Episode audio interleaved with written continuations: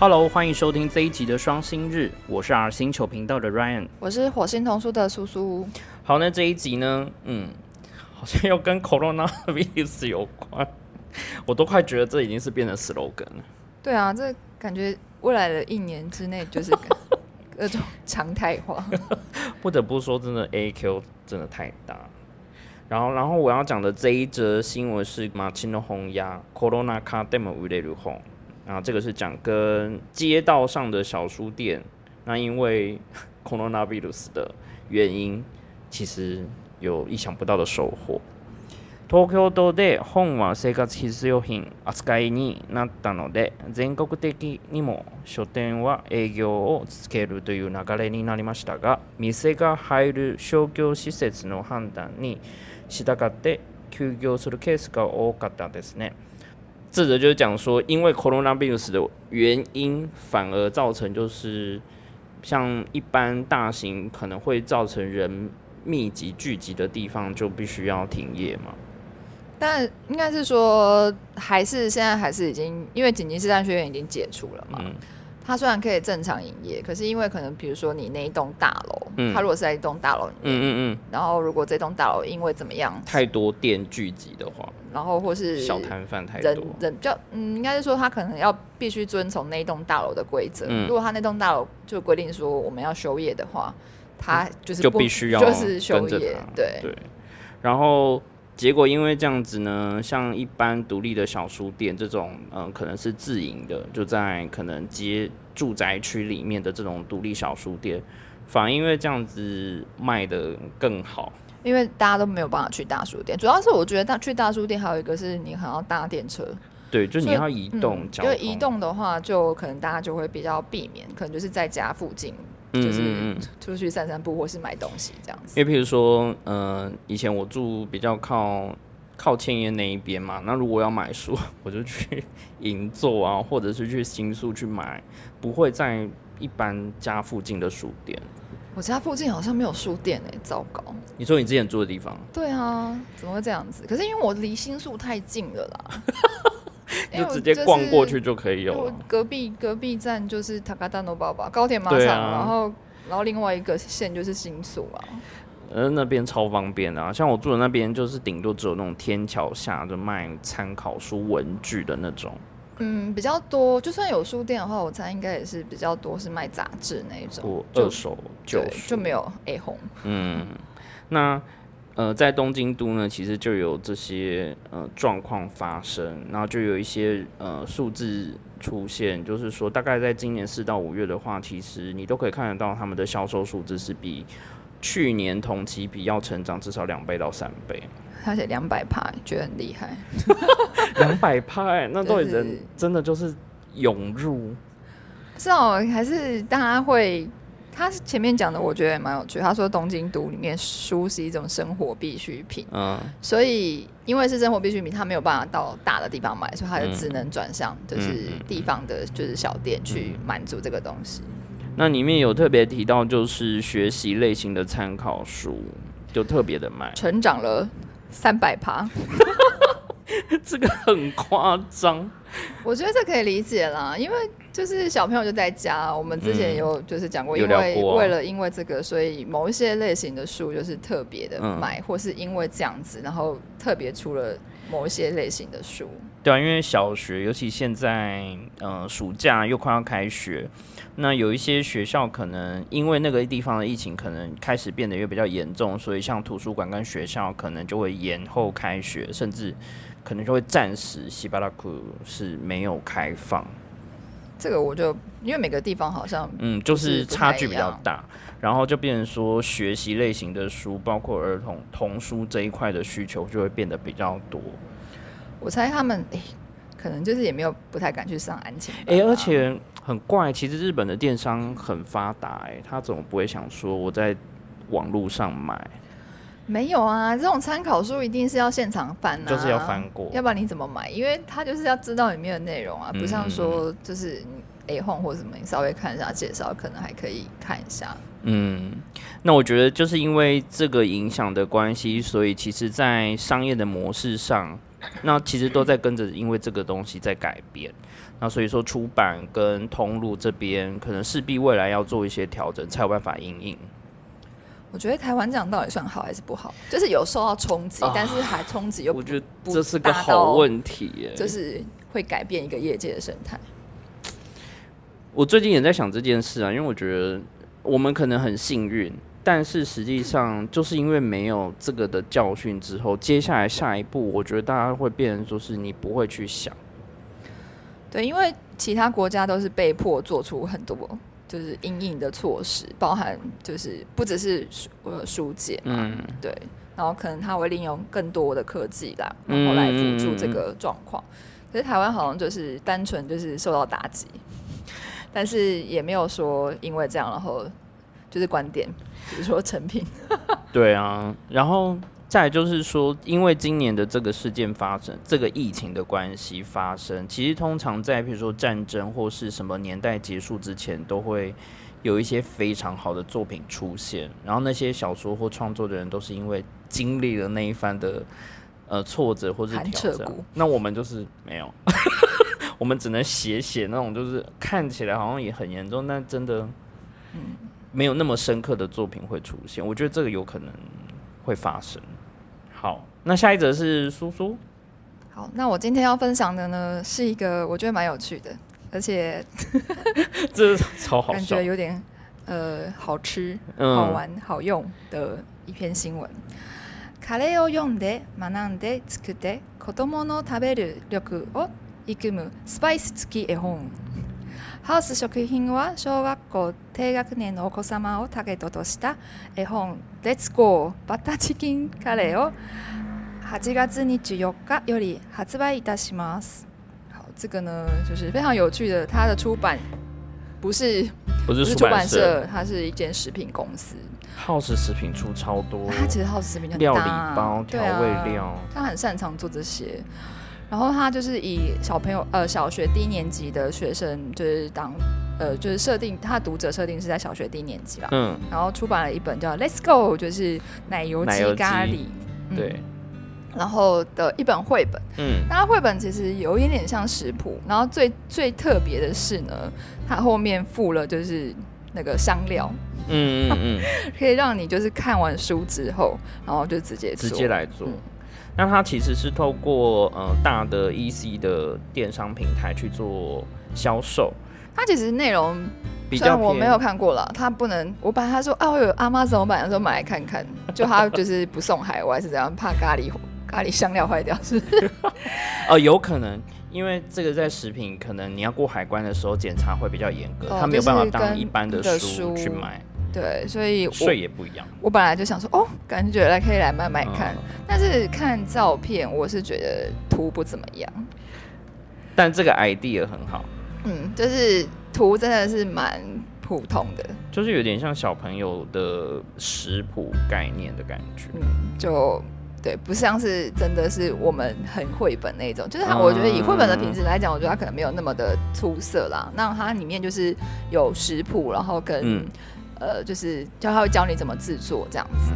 然后就是跟嗯吃有关，你去了解到说如何去做料理，然后包含呃跟食材相关的一些介绍，然后你去懂得说啊，有些你可能在从调味料身上反去开始发想，就去了解到吃这件事情。是很有趣的，嗯。因为它主要其实是数学说小朋友看完之后可以实际去动手做，那可能在做的过程中，当然可能会需要就是呃大人的帮忙啊或者什么，然后他们觉得说这是就是我们最近讲的很流行的食欲，嗯，对，它是以一个食欲绘本。对啊，以前就是比较多是单纯就是讲啊食物很好吃啊或者什么的，但他这边就是可以让你实际动手做。那其实食谱这种儿童食谱其实之前就有，嗯，但是真的就是副食材给你的这种是就是就没有，他只第一次看到，对，他就是让说嗯文字的阅读之外有另外一种感官的体验，而且他。比较有趣，他有提到说，因为我们平常日式咖喱就是会用咖喱块嘛。对。他说，那用这种 spice 用香料去做出来的那个咖喱，跟就是你用那个咖喱块做出来的，是完全不一样的感觉。对啊，因为其实咖喱块蛮简单的，就是丢下去就搅一搅融化就可以。可是像这个的话，我觉得可能步骤其实我也不知道怎么做。我看过印度人他们做咖喱，就是家里有很多就是各种香，他就嘟嘟嘟嘟，然后。然后煮的方式就是不太，这个就不是很传统的日式咖喱的做法的感觉。对，而且他有特特别强调说他的是卡拉库奈，就是不辣的咖喱。不辣的咖喱。对，因为是想说是给小朋友的，所以他就挑了一个就是算是比较知名的 menu，可是它又不是就不会太辣，就是适合小朋友去吃的一个不辣的，就是比较马洛亚嘎，口感比较滑顺的温和的一个就是咖喱。另外就是他的 T A 对象其实是小学低年级的学生，应该就是说可以差不多可以自己动手做了，因为如果再小一点，可能要去做厨房做那些东西，可能有一点点困难吧。因为有一些国外的，比如说小学的一二年级，其实就已经开始有做很简单的料理课。对，比如说做小蛋糕啊，然后是做果酱啊等等。可是台湾这方面其实比较缺乏这样的动手做的内容。我觉得在学校可能比较困难了。如果但是现在呃，房间其实有类似像这样子的亲子的那个厨房料理的体验这样。那比较多，如果再小一点的小朋友的话，他们可能比较多是。做一些装饰，比如说做出饼干，对对对，然后他们可能就是做一些装饰或是什么。那像这样子是从香料就是开始煮的，我觉得我我就是觉得这个这个 idea 真的蛮特别。然后我可以顺便分享一下，就是咖喱这件事情，因为我其实怎么了？没有没有，就是我上一次呃之前在带我家教学生，他是小二的小朋友，对，然后我们就是在看一本食物，就是 R U V L 的接龙。嗯，然后他看到那个卡雷鲁，就是咖喱块，然后他就跟我说：“这是巧克力吧？”我说：“不是啊，这是咖喱块。”然后他说：“咖喱块是什么？”他没有看过，因为他看好都是煮过的咖喱。对，然后他就很好奇，我就说：“你煮咖喱的时候用咖喱块才会变成咖喱这样子。”然后他就觉得很惊奇，就开始问他妈妈说：“妈妈，那你昨天煮咖喱是怎么样怎么样？”嗯嗯。然后我觉得最有趣的是，他知道佛蒙特。我就说品牌，对，我就说你怎么会知道佛蒙特？他说佛蒙特的咖喱很好吃，是 Seven 的吧？我就想说你怎么会知道佛蒙特咖喱这样子？然后就后来就跟他妈妈聊天，妈妈说他们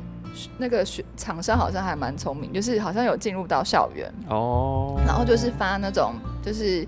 试用包吧，对，然后可能就是带回去给就是妈妈煮这样子。所以我就说，对啊，你看你妈妈，下次你妈妈煮咖喱的时候，你就可以看一下这样子。然后因为这样的，就是因为这样子的一个事件，我才发现其实很多小朋友对，呃，比如说食物的烹煮过程，还有包括食材的原型，它其实是不知道。对，那对啊，就想到我小时候以前每次都看到一个什么，没吃过猪肉也要看过猪走路，但是我们现在是比较相反，所以我觉得我们都市的小孩可能就是对这种东西非常的。不熟悉，比如说都市的小孩，有可能他连葱原本长什么样子都不知道，他就说：“嗯，火锅店卖的不是就这样已经切好的。”对，所以我觉得在日本，他们有非常多的绘本，有一类的食物绘本，他们就是完全只描写就是你食物的制作过程，食欲这一块。对，就是有一个里面是食物的制作过程，就是非常多，包含比如说就是包饭团啊，或是什么什么。所以我上次就是。因为这件事件，然后我就大买，没有没有，我本来就买很多这种绘本，因为我觉得这个做的过程很有趣。对啊，所以我就呃上一次上呃礼拜六去上课的时候，我就带了咖喱饭的绘本。嗯，对，然后我就跟他说：“你看，我们它真的是非常简，而且它是从食物的原型哦。”他说：“我们现在有呃，比如说洋葱，然后肉，嗯，然后那个。”胡萝卜跟马铃薯，然后现在就是要开始切喽，然后切切切，然后接下来切什么切什么，然后接下来要怎么炒，然后炒完炒完先炒什么，再炒什么，然后放水煮，然后煮完之后再加咖喱块，然后我就后来我就很故意问他说：“那这个顺序你还记得吗？”然后就他就这样讲讲出来，我就觉得说哇，真的是很有成就感。他就是可能因此而认识的，就是咖喱饭的制作过程这样子。以前在日本念书的时候，最常做的就是煮咖喱。然后，因为我们家自己煮咖喱有自己的秘方。然后，反正很有趣，就是你去市场买菜的时候，比如说你就买了红萝卜、洋葱，然后跟另外一个东西，然后你走到鸡肉摊，他说你要煮咖喱吗？他就会发现你想要对，他说我帮你切块，我说哇。然后说你要用这里的肉或什么什么，因为它它市场有些会有分，就是说哎，这个很适合做呃咖喱饭，然后这个很适合做什么生姜猪肉烧。我想说，我只有提个什么红萝卜跟洋葱过去，你就知道我要做咖喱饭，这超强。可是因为日本呃，应该说咖喱对日本来讲是国民食，对对对，就是国民食品非常就是家庭料理非常常做，所以因为这样，然后其实。还有手指摇哎，对，我会唱就是 他把那个，然后就开始噔噔噔切，然后煮一煮这样子。对啊，所以我会觉得好像台湾，我觉得台湾的绘本市场就是还完全没有这样的东西，而且我觉得他们还没有开开发，我觉得他们不屑做这种东西，因为我会觉得说他们就是家长会觉得说这有什么好做的？不，这个真的很有趣，我觉得连大人都会有兴趣。我就很想要做包粽子啊，嗯，你不觉得包粽子的过程其实很酷，很棒吗？然后特别的是，就是它是食品公司这件事情，我们其实刚录音前稍微有聊，对，但它不是呃出版社附咖喱包，嗯，而是食品公司自己。然后我觉得这样子的噱头跟这样子的宣传，会比出版公司刚刚说副咖喱包的效果来的更好。因为对出版社来讲，说我要去采买这样的调味料或者是呃餐包。这种赠品类不是出版社纸本领域的东西，对他来说负担太大。我觉得就是，就算他们是谈合作好了，我觉得其实这样子的效果感觉真的没有，就是比如说是食品公司出版来的冲击更大。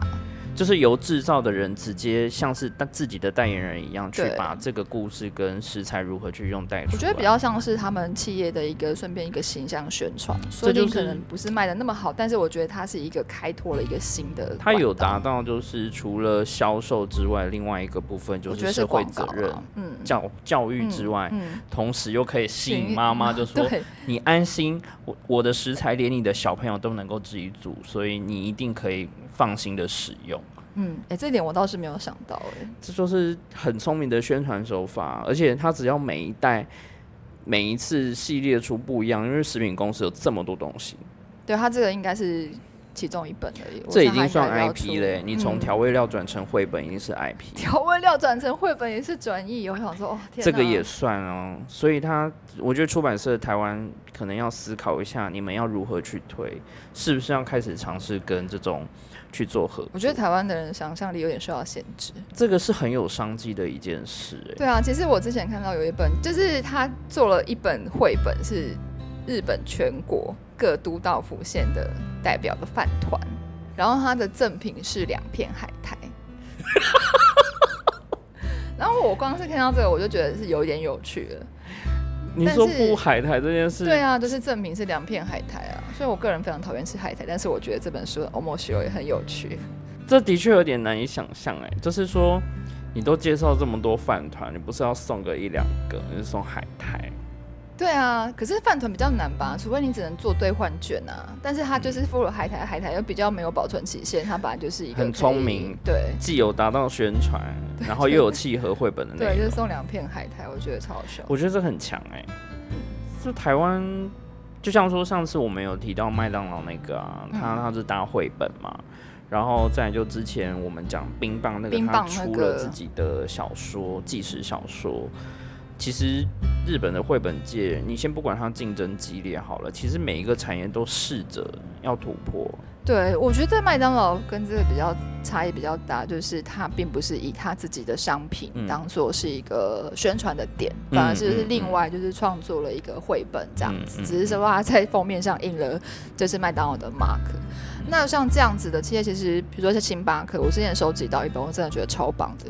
什么？日本的星巴克做了一本布书，真的是给小 baby 用那种布书，它的设计完全是给小 baby 那种。这我 完全买爆吧。对，然后它就是做一个，就是从咖啡豆怎么做成咖啡的一个过程，连大人都会想要收集。而且它真的是，就是真的是布书，它不是说就是我只是假装一个布书的形式，它中间有很多机关的设计，就是完全是给阿卡这样用。就比如说，它会有一些地方，就是阿强不是很喜欢那种捏捏东西、捏东西发出塑胶的声音，对对对。然后它里面就有一部分就是可以去捏，你去捏，然后它里面就有稀稀疏疏那种就是塑胶的声音，然后或是一些比如说旋转啊，然后可以有一些扣子，你可以把它拔起来。这就是你可以在各种的动作、触觉当中再去多认识。对，就是呃，触觉、听觉，就是包含，就是所有，就是它完全就是以一个婴儿用的布书嗯打造的，就是星巴克 Coffee ga deki rumade，就是从咖啡豆到就是送到你手上的咖啡的一个制作过程。那像刚刚提到的这一则新闻，它里面就讲说，这个企划其实负责的人，她就是自己就是妈妈，她就是从她平常日常在家跟小朋友的互动、带小孩过程中去发想，所以她把这些很日常、很小的事情，把它去想成说，嗯，那不然我们就来做个绘本。对啊，我觉得这样子的发想其实会比较贴近。民情诶，因为其实像台湾，我刚刚我们一直在讨论说，为什么台湾的这些公司 企业都不想要做这些东西，反而是台湾的那个政府机关超爱做，然后做出来有哦，对啊，就是品质就要推广地方蔬菜，然后地方的什么生态，然后不是说真正嗯跟这些有直接关联性的公司去做相关的，比如说文本、绘本，甚至动画，都是只能。可能也有一些啊，但是我觉得可能你做出来的东西稍微水准还是就是要有一个，但你看像这一本，其实虽然说它内容可能呈现或风格上没有到那么的够水准，但是我觉得它的创意是可以带起另外一波，就是它有切出一个方向，就是未来其他的食品或是饮品。都可以用这个方式去去突破一个新的可能吧。嗯，接下来我要介紹的是大人気漫画家はじめと名作文学がコラボ。君はまだ名作の面白さを知らないフェア。この夏限定カバーが一挙公開。就是大人气呃，Popular 社白羊社，它这个夏天呢，它推出了一个夏天限定。 封面哈，每次都 就是他们好像好多夏天限定，是不是因为夏天有暑假比较长，然后他们都会有一些关于夏天阅读的，对对对对对，一些 Game Day Cover 就是限定版封面。我们上次讲那个绘本也是啊，它就是搭配夏天的串冰，就是完全可以促进销售。我觉得好，真的是每次赖这一招真的是有点有点烦。所以他就是 找了八个呃知名的漫画家。嗯，然后搭配就是知名的文学作品，不见得是嗯，不见得是儿童文学名作。然后这八本就是包含，比如说像夏目漱石的《少爷》少爷，然后宫泽贤治的《银河铁道之夜》，还有宫泽贤治的就是规矩很多的西餐厅，嗯，还有杜立的医生啊，然后那个绿野仙踪《十五少年漂流记》。好，反正就是这八个漫画家跟就是挑选了八个经典的文学作品，然后他重新出了特别版的封面。嗯，他其实就是从里面的插画，其中就是某一某一格，然后某个信，对，某一个场景，嗯，然后把那个那个图拿出来当做是封面这样子。像呃有一些文库，他们到夏天不是之前有跟呃 idol AKB 四十八，然后就出了，就每个人都选一个封面，这个真的很吓人，真的会有人买。对啊，我我我觉得他们好像在夏天的时候会特别很用力的去推某一些阅读的一些企划，各种的结合嘛。因为如果像成品，它可能就只有那个。为什么我觉得是夏天有特别有什么吗？是拿自亚斯米很长吗？是暑假很长吗？可是这个东西其实跟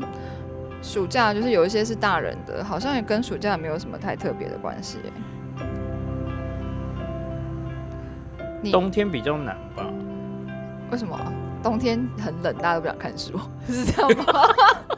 我也不知道为什么哎。这么说起来，好像我真的不太知道为什么夏天就会特别，比如说还会拍什么广告啊，什么就是宣传。我觉得我有想到一个原因，是因为其实因为夏天它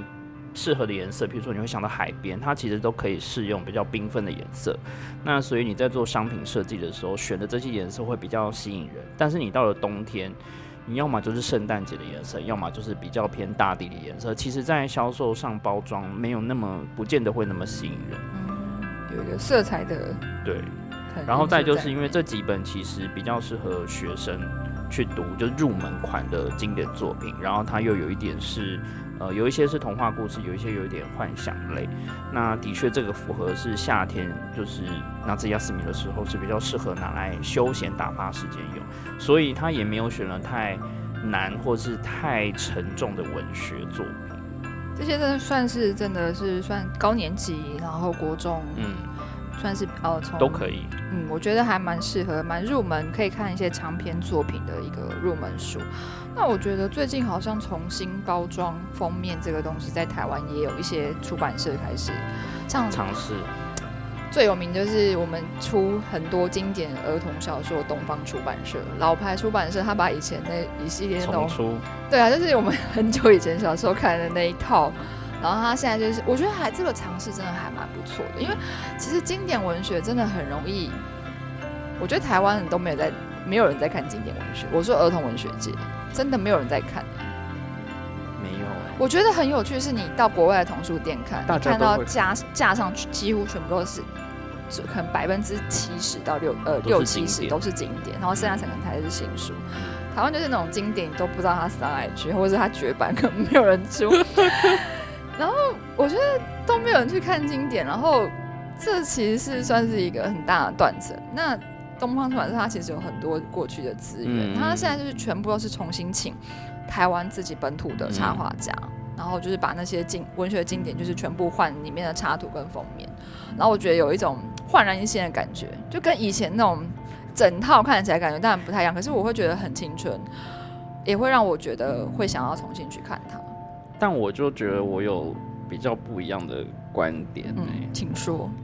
就我觉得封面换了之外，你其实内容也要去做校正。其实台湾很多只有换封面，你打开或者说它只有在书皮外面旧的书皮外面加一层新的，就是这种很偷懒做法。我以前非常唾弃，我想说你就在骗钱，或者说库存卖不掉，就没有像说，嗯，他出了文库本，他可能会重新排版，就加上作者为了文库本写的后记。或者说推荐序，那台湾这边就真的很少，就是他顶多就是加一个新的书评，但内容比如错字还是没改，然后排版也不没有改，你就觉得说那这样干嘛？哇，这样有点夸张。但是我没有去比较，就是其实台湾真的文学作品还蛮多都是这样子。可是如果说现在有一股新的，就是大家想要换封面的话，我真的觉得可以把一些错误给修正啊。东方应该有吧？东方都卖了几十年了，应该有错，应该是早就都已经改了，还不知道那个再刷不知道多少次，就是那些很久，那你看起来那个什么。黄皮的那个 那亚森罗宾啊 什么什么，那好可怕。还有是那种就是浅绿色的那个，好可怕，橘色框框的那个那一系列世界文学名著那一整套，其实就是那一整套就是重新全部换换封面，慢慢换慢慢换。他不，我觉得他如果要换的话，就是如果像你刚刚讲，他可能就是。如果真的是要便宜形式的话，应该是啪一下就是全就是全部都换。但是他好像就是一个月会出个一本到两本，然后慢慢的就是什么《汤姆历险记》啊，然后开始慢慢的。像其实这几年日本除了换封面就是重新再版之外，也有很多经典的文学作品，然后他重新找了不同的人重新去诠释。像我知道《源氏物语》这三年。大概找了四到五个重新作家重新诠译哦，诠译，你说把它改成白话，嗯，改成白话，然后每个人用自己的方式去写这个故事，因为可能以前的古典的那个文字跟现在差距很大，那每一个小说家他写擅长的风格又不太一样，所以他就有用不同的诠释，让这个经典又有新的样子。这我觉得一方面对小说家来说是一个很好的练习。就是你去改经典，或者说你重新诠释。另外一个就是这些书，它就是经典，你就会一看再看。我觉得这个儿童文学界也其实蛮需要的。对啊。然后我们最近又有一股重新出经典的风潮在童书界。前一阵子大概是可能十年前，然后就死一片，然后最近又开始开始一直出，最多应该是《爱丽丝梦游仙境》。对。我觉得有点有点腻，因为你看我们之前不是做那爱丽丝的时候，那次这样，几乎都没有中文版啊，没有中文版呢。现在就噼里啪啦大概出了六七本，可是全我觉得爱丽丝是本来就是一个非常非常难翻译的一个东西。那我觉得现在重新出，可能是是因为它插画家的关系，嗯嗯，它插画好看，然后就重新出这样子。另外一个就是电子书啦，就是因为现在呃以前的可能只有签纸本的合约，但是现在很多他想要做电子书的话，他必须重新去把合约再重新签。那很多旧的东西他会重新去谈，那所以就会连带说哦，那这个经典可能有机会重出，那我们可能可以多一点预算去做新的封面。哦可是因为我刚刚说那些景点都是没有版权的啦，已经是没有版权，所以他就可以趁这个时候赶快，就我们有一套纸本，然后又可以上电子版，就两个一起卖啊。主要真的还是看那个画家，但我其实蛮好奇，实际销量的 反应度。嗯，那今天就是这几则，我希望就是如果将来有什么 就是食品公司或是欢迎不同品牌，对日系品牌可以找我们来广告，对。好，那今天就这样喽。好，拜拜，拜拜。